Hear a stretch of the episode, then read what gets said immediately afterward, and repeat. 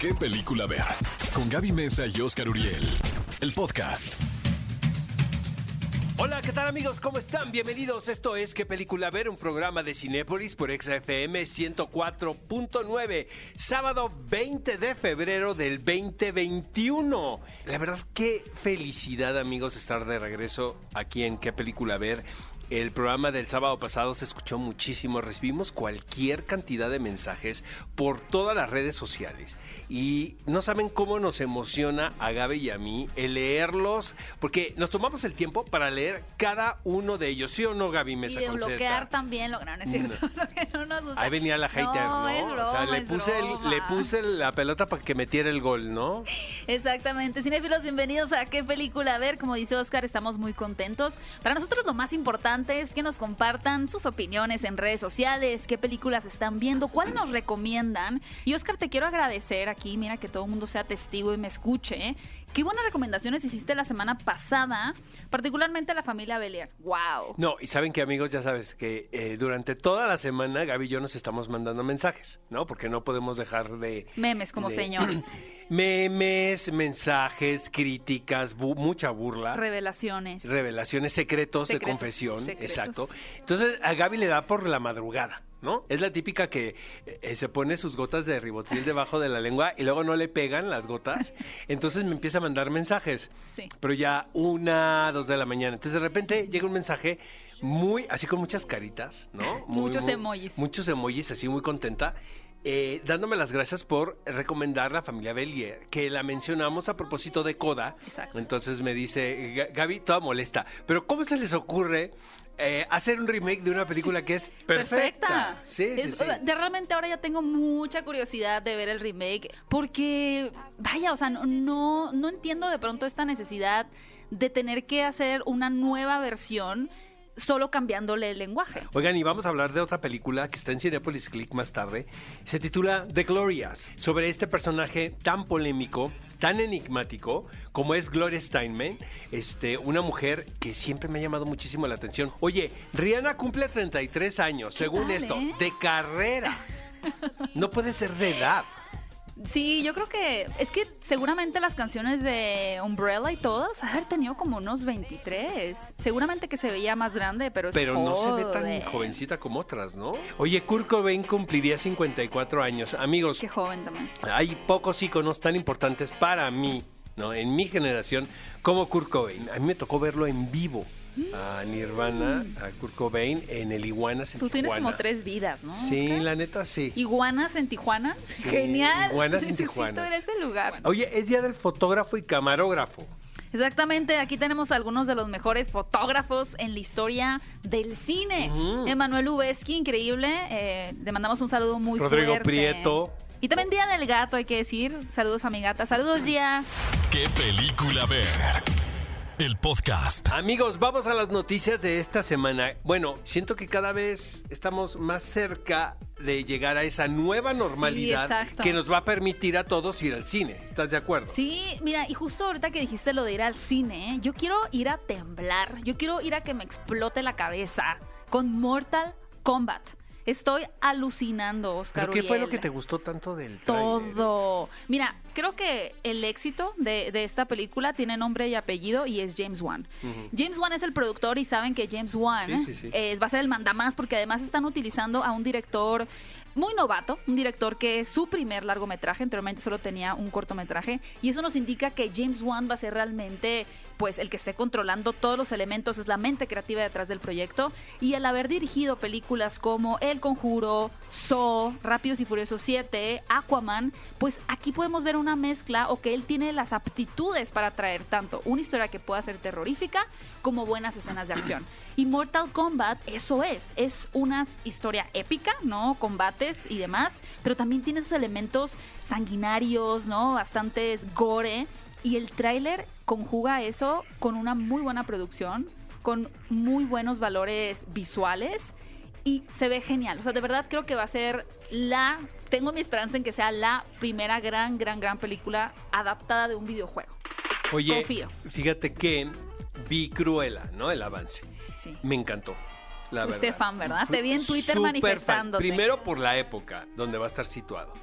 Eh, lo que sí me sacó de onda es esta necesidad que hay, sobre todo en Twitter, ¿no? De cancelar cosas Sí. sin saber realmente de qué se trata. ¿no? Ya estaban cancelando a nuestra Ya, ya estaban cancelando a Cruella Qué porque rápido. decían que no es, no es posible que ahora conviertan a una protagonista, que le cambien el rol que tenía de antagonista, Cruella de Vil, que ha sido una de las villanas eh, más importantes en la historia de Disney, Sí. y que la conviertan ahora en una en un personaje protagónico casi ingenuo. Sobre todo que ella viera, es que me da esta risa, ¿eh? sobre todo que ella viera en abrigos animalitos, pues, o que ve en un animalito la posibilidad de hacerse un abrigo, mejor dicho. Pues es una villana. Bueno, Totalmente, pero Es es, que no sabemos hacia Claro, dónde ¿cómo va la van a historia. adaptar ahora? Amigos, cancelen a quien quieran. Finalmente, pues, libre albedrío. Pero vean las películas, por el amor de Dios. Veanlas completas y luego las cancelan. Y luego las cancelan, pero no con anden argumentos. cancelando cosas nada más por una fotografía, ¿no? O porque la película anterior del director fue malísima, que en este caso, el caso es este, el de yo... Aitonia. Aitonia, Con. Margot Robbie, que es una gran Gillespie, película, muy exactamente. cruda. Entonces, eh, dense el chance, ¿no? Dense el de chance. entrada. Y, eh, pero creo que va a ser un tour de force para Emma Stone desde mi punto de vista. Entonces a ti se te antoja más Cruella que Mortal Kombat. Sí, porque yo no soy tan, Yo soy más salvaje. yo no soy tan del Mortal Kombat. Del de Oigan. los juegos esos. Oigan, y hablando de controversia y polémica, resulta que ahora sale Salma Hayek. Eh, sus motivos tendrá, ¿no? Y es una mujer muy inteligente que tiene una agenda muy bien estudiada. Eso lo hemos sabido toda la vida. Yo no sé, porque años después, pero rete años después, sale a decir que la pasó muy mal durante el rodaje de las escenas de desnudo y de sexo, que aparte estaban muy bien cuidadas. Eh, Yo me acuerdo perfecto de Desperado. ¿no? Desperado. Que fue como su gran oportunidad en Hollywood, aunque ya había hecho algunas cositas por ahí. Eh, pero bueno, eh, lo dijo dos y tres y cuatro veces porque escuché el podcast donde eh, me hizo esta declaración. Eh, diciendo que no había sido culpa de Robert Rodríguez, sino había sido culpa de De Antonio, Antonio Bande- de Banderas. Antonio Banderas. La incomodidad. Que de hecho, Antonio Banderas se sentía incómodo de que ella se sintiera tan incómoda. Pues sí, es ¿Estás de acuerdo? es- claro. Ahora, amigos, eso es la vocación del actor y de la actriz. para Sí, porque otro sería otro mensaje completamente diferente. Es si que ella yo hubiera siento dicho, que ya se está confundiendo la gimnasia con la magnesia muy cañón. con la magnesia. Gaby. ¿Sabes quién acaba de decir también eso? Kira Knightley. Pero ella, que creo que a diferencia de Salma Hayek, tomó una decisión, dice, a partir de hoy yo ya no voy a hacer ninguna escena de sexo. Pero esa es otra cosa. Exacto, porque siempre me pareció muy incómodo tener a todo el crew, las luces, ¿no? No me gusta, no me gustaba la experiencia, así que decido no hacerlo más. Es que mira, por ejemplo, si tú firmas un contrato, eh, sobre todo en Hollywood, los contratos quedan muy claro qué tipo de escenas va a incluir la película. No, hay- no va a haber ninguna sorpresa. O sea, hay cláusulas donde dice exactamente qué parte del cuerpo se te va a ver y de Mm. qué manera. Y aparte, pues puedes decir, yo no hago esas escenas y que las haga una doble. ¿No? También. Claro. Entonces, de repente creo que es ganas de seguir siendo trending topic. Pues si lo consiguió, ya estamos hablando de ello Ah, aquí el Totalmente, pero, pero tampoco me parece que ella eh, sea un personaje que tenga necesidad de este tipo de cosas, ¿sabes? O sea, con la cantidad de dinero que tiene, ¿no? O sea, a lo mejor debería estar en su casa tranquila, viendo, no, este, la televisión o leyendo libros o, o sobre todo leyendo guiones, porque sus últimas películas son horribles. Mire, la idea original del señor Tom Cruise, a qui- a quien yo admiro, la verdad, Por dos. me parece que es un líder nato y ahora que revelan el audio donde estaba muy molesto porque no se estaban llevando a cabo los protocolos sanitarios, me parece eh, todo para arriba, ahora sé que yo sumaba, ¿no? puntos, puntos a Tom porque es un hombre que ama el cine de entrada. Y la industria y el, y el hacer Y el cinematográfico. hacer y el generar también empleos. Empleos. Entonces también me imagino, como lo dijo él en el audio, que fue muy complicado convencer al estudio para seguir rodando en las condiciones que se está filmando en la actualidad, las cuales son muy complicadas. Imagínate cuántos extra no se requieren o dobles de acción en una película como Misión Imposible. Y, y que luego te puedan cancelar tu Sí, rodaje claro. porque hay dos o tres personas que no están siguiendo los protocolos que están clarísimos. Y que ni ¿no? ¿no? son ni tan difíciles de hacer. Eh, bueno, Te pones la mascarilla y ya estuvo, ¿no? Lávate las manos. Exactamente. Yo la verdad, sí, es, yo sí soy del team de Tom Cruise, honestamente, con lo del audio. A mí no me parece que Que haya exagerado. exagerado en lo más mínimo. Pero la idea original, amigos, era que se iban a rodar de manera simultánea porque lo que sucede que esto ahorra costos, la 7 y la 8, ¿no? El director es Christopher McGuire, con quien ya ha trabajado Tom Cruise con muchísimo éxito. Eh, regresan a la franquicia Rebecca Ferguson, por ejemplo, Simon Pegg, que es un elemento muy importante, Bing Rames también, Vanessa Kirby, bueno, o sea, está como ¿Qué que tal el que elenco, no? nos formemos para hacer, ¿no? Para comprar nuestros Ahorita boletos me ya. formo de una vez. Entonces, este, parece ser que ya no se van a hacer eh, simultáneo, ¿no? Ahora se van a separar las películas y ellos tendrán sus motivos, pero pues sí me da la impresión que tiene que ver mucho, ¿no? Con lo que sucedió. Me hace mucho sentido.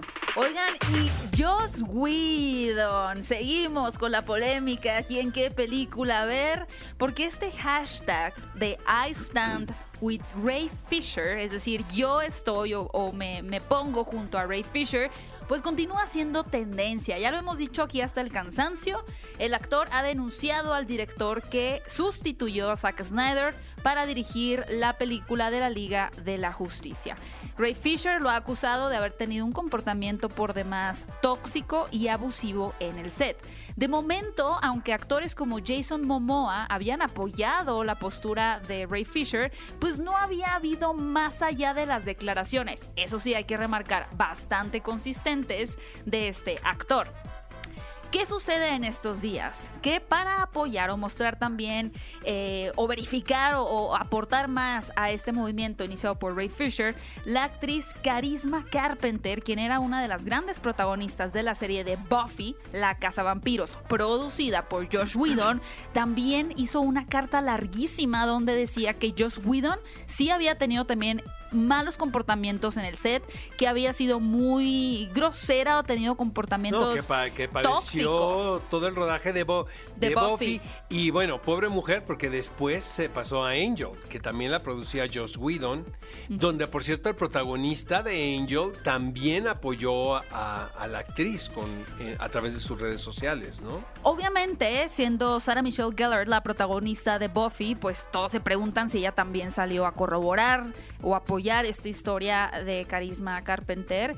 Y realmente ella compartió una historia en Instagram diciendo que en ese momento ella estaba tratando de sobrevivir junto a su familia a problemas muy difíciles que ha ocasionado la pandemia, como el resto del mundo. Sin embargo, que apoyaba el haber eh, denunciado, ¿no? Que ella apoyaba esta denuncia. Y también lo que estuvo muy picante, como me gusta decir a mí, fue que Ray Fisher también publicó recientemente un tweet, otro tweet, donde decía que la única razón para que los directores de Warner, los directores a los que él ha acusado, no lo hayan demandado, es que él está diciendo la verdad. Es decir, él dice, si yo fuera culpable, ya me hubiera caído una demanda, si estuviera ah, levantando falsos, ya me hubiera caído una demanda. Así que yo creo que apenas estamos viendo la punta del iceberg eh, de lo que se puede convertir todo este tema de Josh Whedon. Así que estén muy pendientes porque aquí no vamos a parar de compartir estas noticias. No tardan en salir los Avengers porque eh, Josh Whedon es el director de Los Vengadores, la primera película, en decir algo. Tal vez por ahí Chris Evans o Scarlett Johansson, Mark Ruffalo quizá. ¿Que los estás invitando? Es una que- invitación abierta a que alcen la voz y se manifiesten Oigan amigos, quien se manifestó en redes sociales fue Olivia Wilde, como la queremos aquí, porque aparte que es una talentosísima actriz, qué buena directora de cine salió. Su siguiente cinta es Don't Worry Darling y sonó muchísimo el título porque como ven que me sacaron a Shia LaBeouf a propósito Qué de raro, cancelaciones, ¿no? ¿no? Qué raro que lo Qué tipo tan lioso, ¿no? Pero es la primera vez, eso sí, que lo despiden de una película. Fue muy raro, fíjate, porque me tocó ver un QA de Pieces of a Woman, donde él tiene un personaje muy importante. Obviamente él no estaba, pero Vanessa Kirby se expresó muy bien de él. Pero luego también hice yo las entrevistas de eh, esta película que hizo con Brad Pitt, que están todos en un tanque. Fury. Exactamente. Y estaban todos menos él. Pero todos expresaban muy bien de Shia LaBeouf. Pero fue cuando se tumbó un diente él solo, ¿no? Pues sí, dicen que es actor del método. Pero bueno, aquí que me lo corren. Olivia Pero Wilde lo- ¿quién, pero ¿quién entró en su lugar?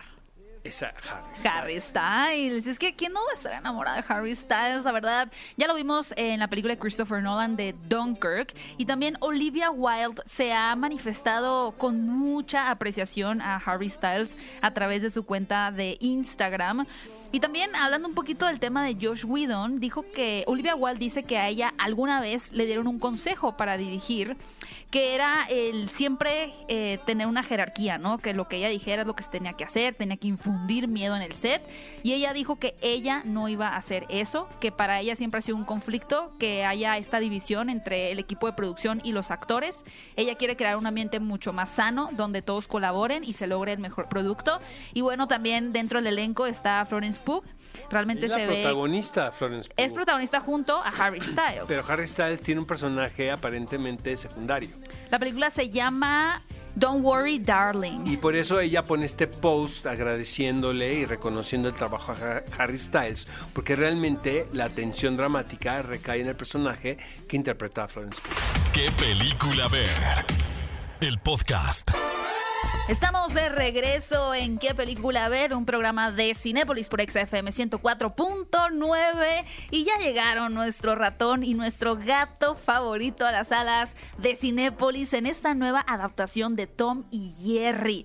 Aunque no lo crean, este par tiene ya más de 80 años desde que fueron creados estos dibujos animados y la verdad cada generación ha tenido su porción de Tom y Jerry. Yo recuerdo de niña, además de que me gustaba mucho la caricatura, cuando salió esta versión de Tom and Jerry Kids, que fue una tendencia a hacer todo bebé, los Muppets bebé, los Picapiedras bebé y Tom y Jerry bebés. Siempre me gustó mucho eh, esta dinámica de- del gato y el ratón, ahora sí. Y bueno, tenemos esta nueva versión en un formato live action, donde los personajes van a convivir con actores de carne y hueso y nuestros protagonistas son nada más y nada menos que Chloe Grace Moretz y Michael Peña, que es un tipazo, es una persona muy divertida.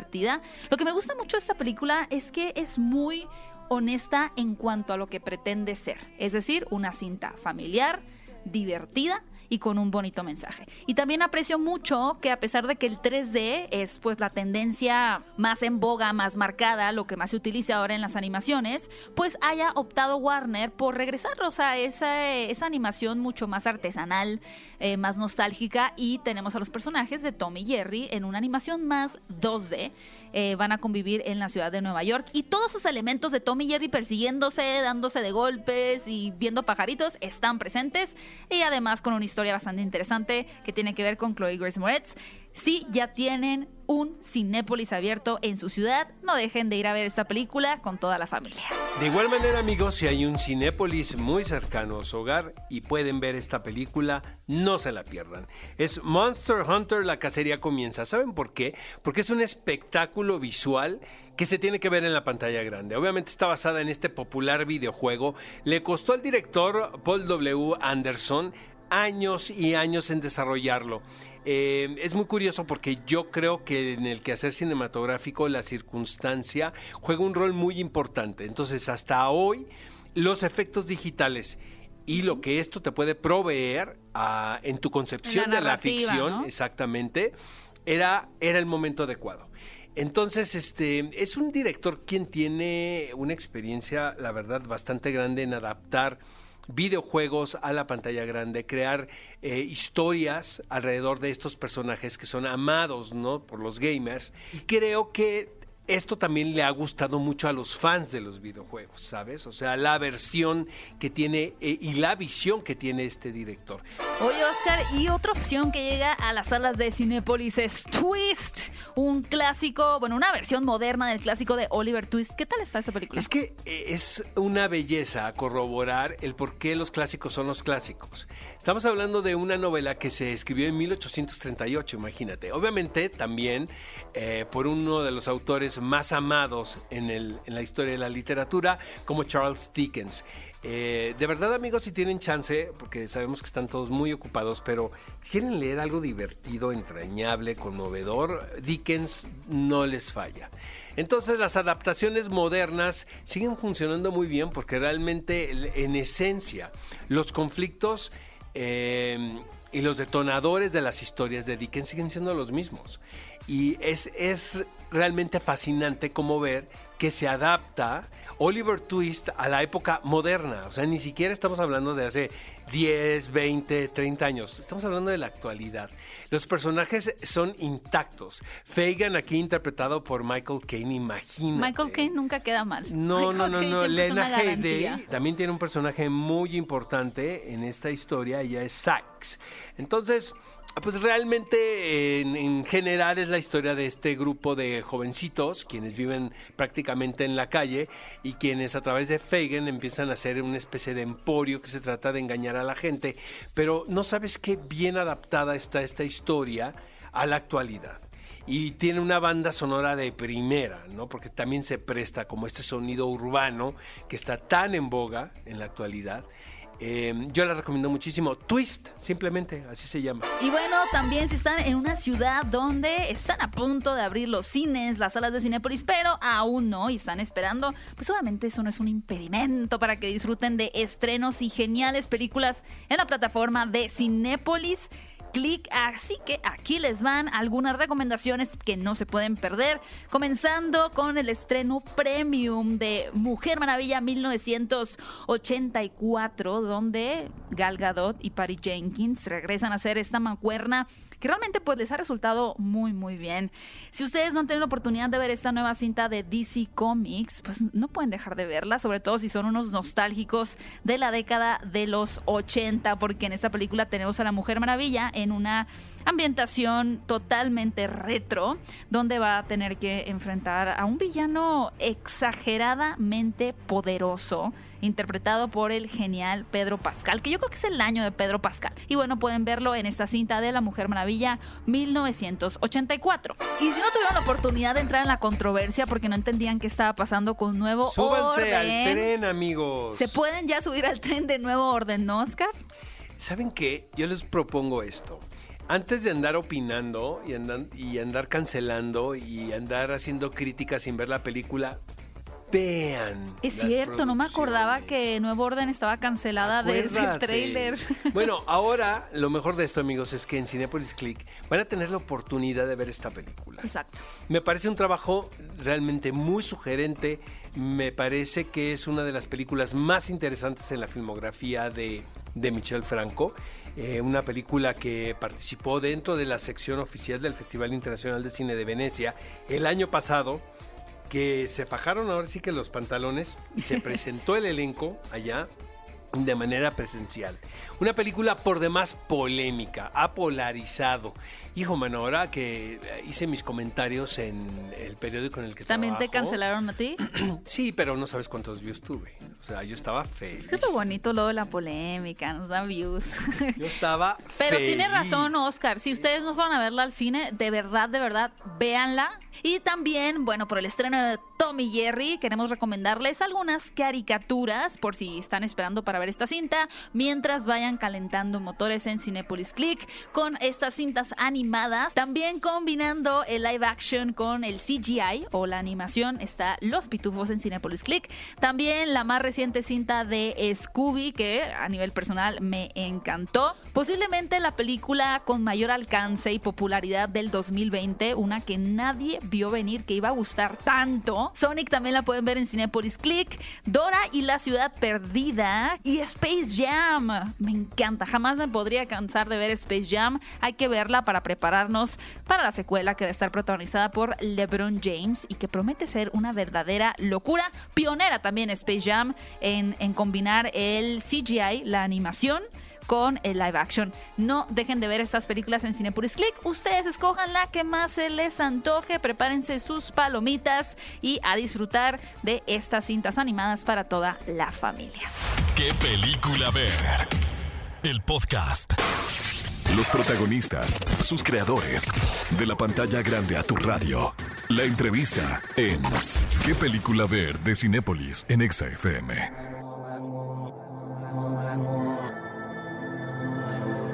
Diego, fíjate que tuve la oportunidad de ver Monster Hunter y me da la impresión de que es una experiencia que se tiene que ver en pantalla grande, caray. Es espectacular, ¿no? ¿Sabes? Eh, fue tan divertido rodarla, Oscar, porque justo acá eh, lo que Paul W.S. Anderson, que es el director, quería hacer era ir a las locaciones para que nos pusiera ya en el, en el, en el setting de lo que era todo, ¿no? Y nos fuimos a desiertos en medio de la nada, nos tocó eh, acampar tres semanas eh, cerca de Sudáfrica, en lugares sin señal, sin nada, y ya estando ahí, ¿sabes? Ya con el calor, ya, ya como que es totalmente diferente como actor ya tener que imaginarte que la pelotita de tenis es un monstruo de 15 metros, ¿no? Porque ya todo lo demás, ya, ya, ya estás ahí. ¿Sí me explico? Perfecto. Fíjate que eso me llama mucho la atención de las producciones de Paul, porque a pesar de que hace estas, estas sagas, podemos decir, donde hay mucho diseño digital, toda la atmósfera que rodea a los elementos es real, ¿sabes? Y esto se ve en la película, Diego, definitivamente, porque los paisajes son espectaculares y hay una sensación que no te da el foro, porque lo pudieron haber tirado en un foro. Totalmente. Totalmente. Y como actor también es totalmente distinto porque ya estás en las circunstancias del personaje, ¿no? por así decirlo. Fíjate que algo que me llama la atención es que eh, sientes que es una película muy personal a pesar de que es una película de género, ¿sabes, Diego? O sea, no sientes que es una producción de acción, sino que hay una voz de un director bien clara en la película y eso es muy extraño de encontrar, ¿no? En, una cinta con estas características y es algo que yo siempre le he celebrado a, Paul. Paul es un tipazo y desde que lo conocí yo por, primera vez tenía una claridad de esto increíble. Cuando lo, vi yo en su oficina sacó fotos de cómo los monstruos iban a ver, de las locaciones, de mira, fíjate que vamos a ir a estas locaciones porque quiero que se vea así. O sea, eh, tenía mucha claridad que como actor, como cualquier persona trabajando en una película así, no hay mejor cosa que poder trabajar con un director que sabe lo que quiere. Diego Boneta, ¿por qué el público tendría que ir a ver Monster Hunter?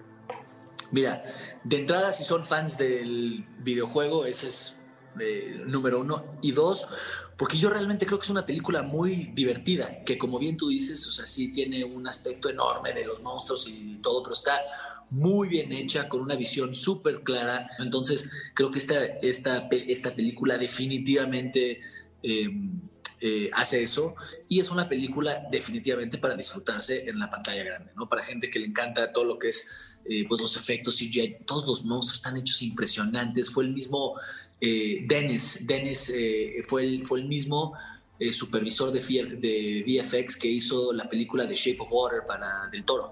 Entonces, todos los, o sea, es, es, es, es, gente muy picuda trabajando en todo esto y sobre todo digo, es una película muy divertida.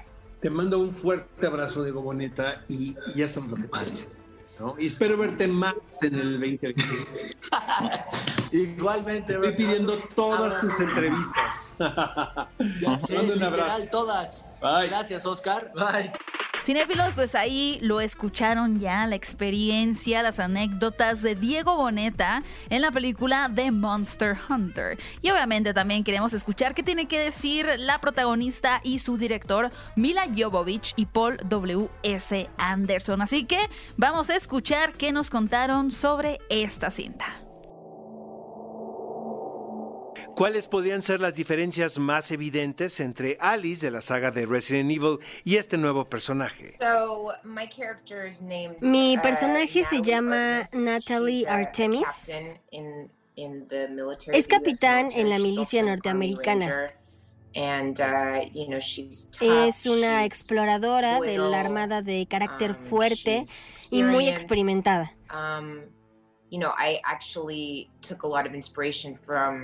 Pude inspirarme en personajes reales, en particular de una mujer, quien es una de las pocas aventureras de la Armada de este país y quien se volvió en una amiga um, cercana después de vivir toda esta experiencia. En ese sentido, este personaje es totalmente um, real. Alice, por ejemplo, no se trataba de un rol totalmente ajeno a la realidad, pero sí resultaba una invención del corporativo Umbrella. En ese sentido, Alice um, era un espectro y Artemis una mujer de carne y hueso. ¿Qué parte fue la más peligrosa de esta misión cinematográfica? Um, Creo que lo más peligroso de todo fue nuestra rutina física de todas las mañanas.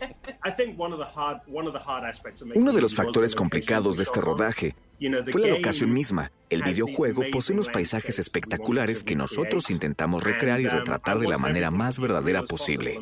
Los monstruos están trazados con diseño digital, por lo que los elementos del panorama y los actores queríamos que fuesen de lo más veraz. Mila, puedes verte como una heroína de acción en tus 60s y 70s años, como Sylvester Stallone o Bruce Willis.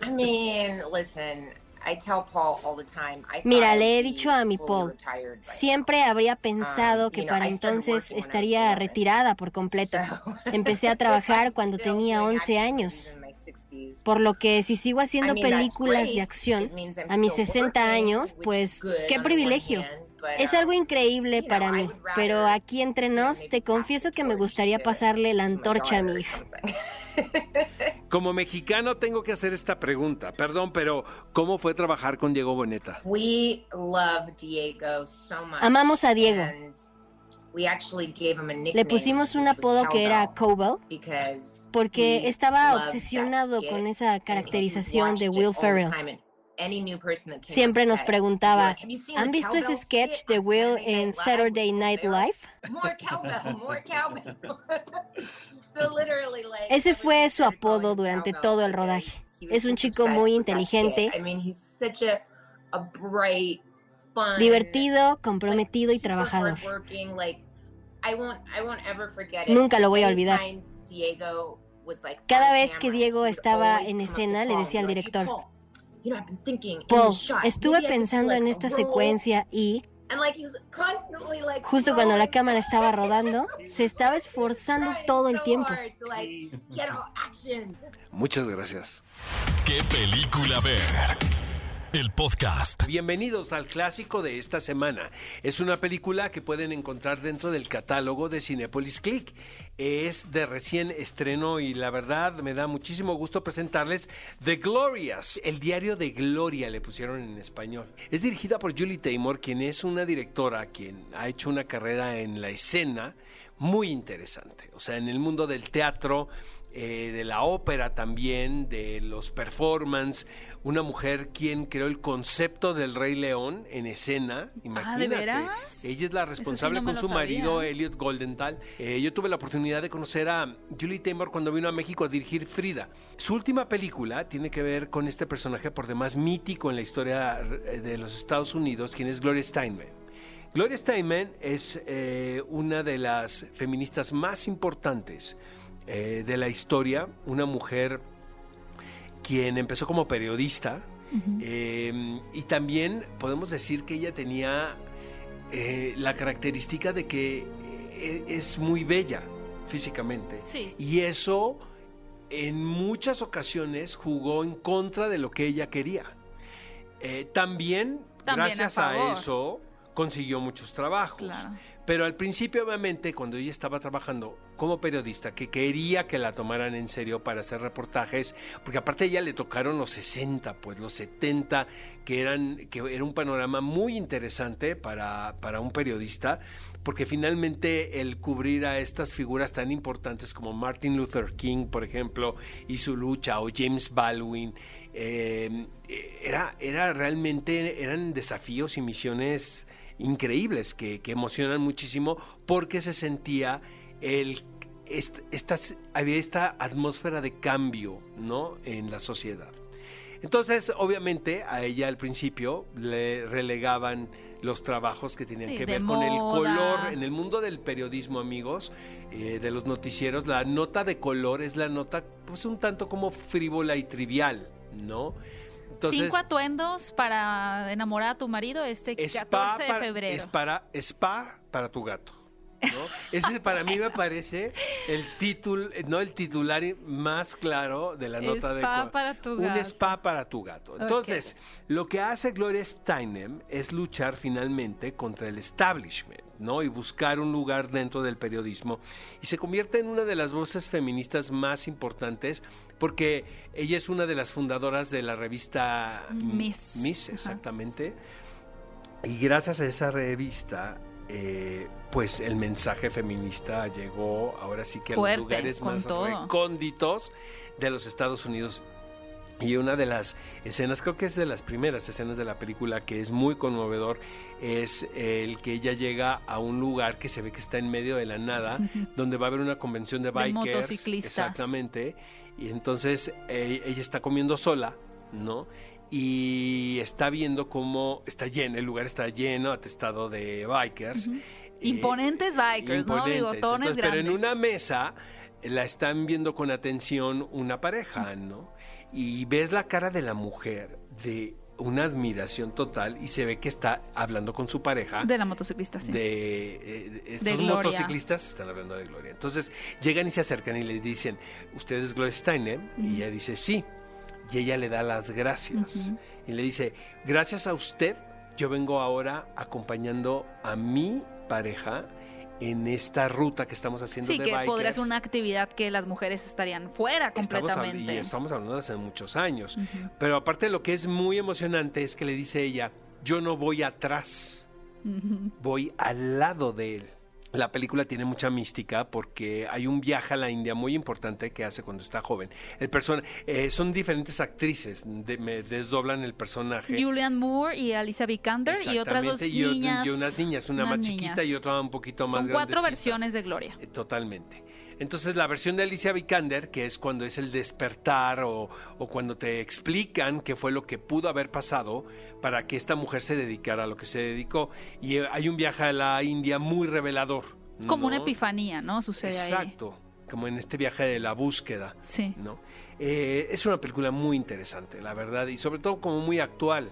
Y si quieren entender a una de las figuras más eh, polémicas también, porque también fue centro de, de atención, pero también una de las feministas más importantes del mundo, pues es una muy buena opción para este sábado. En Glorias, Click, póngansela a todo mundo. Dirigida por Julie Taymor.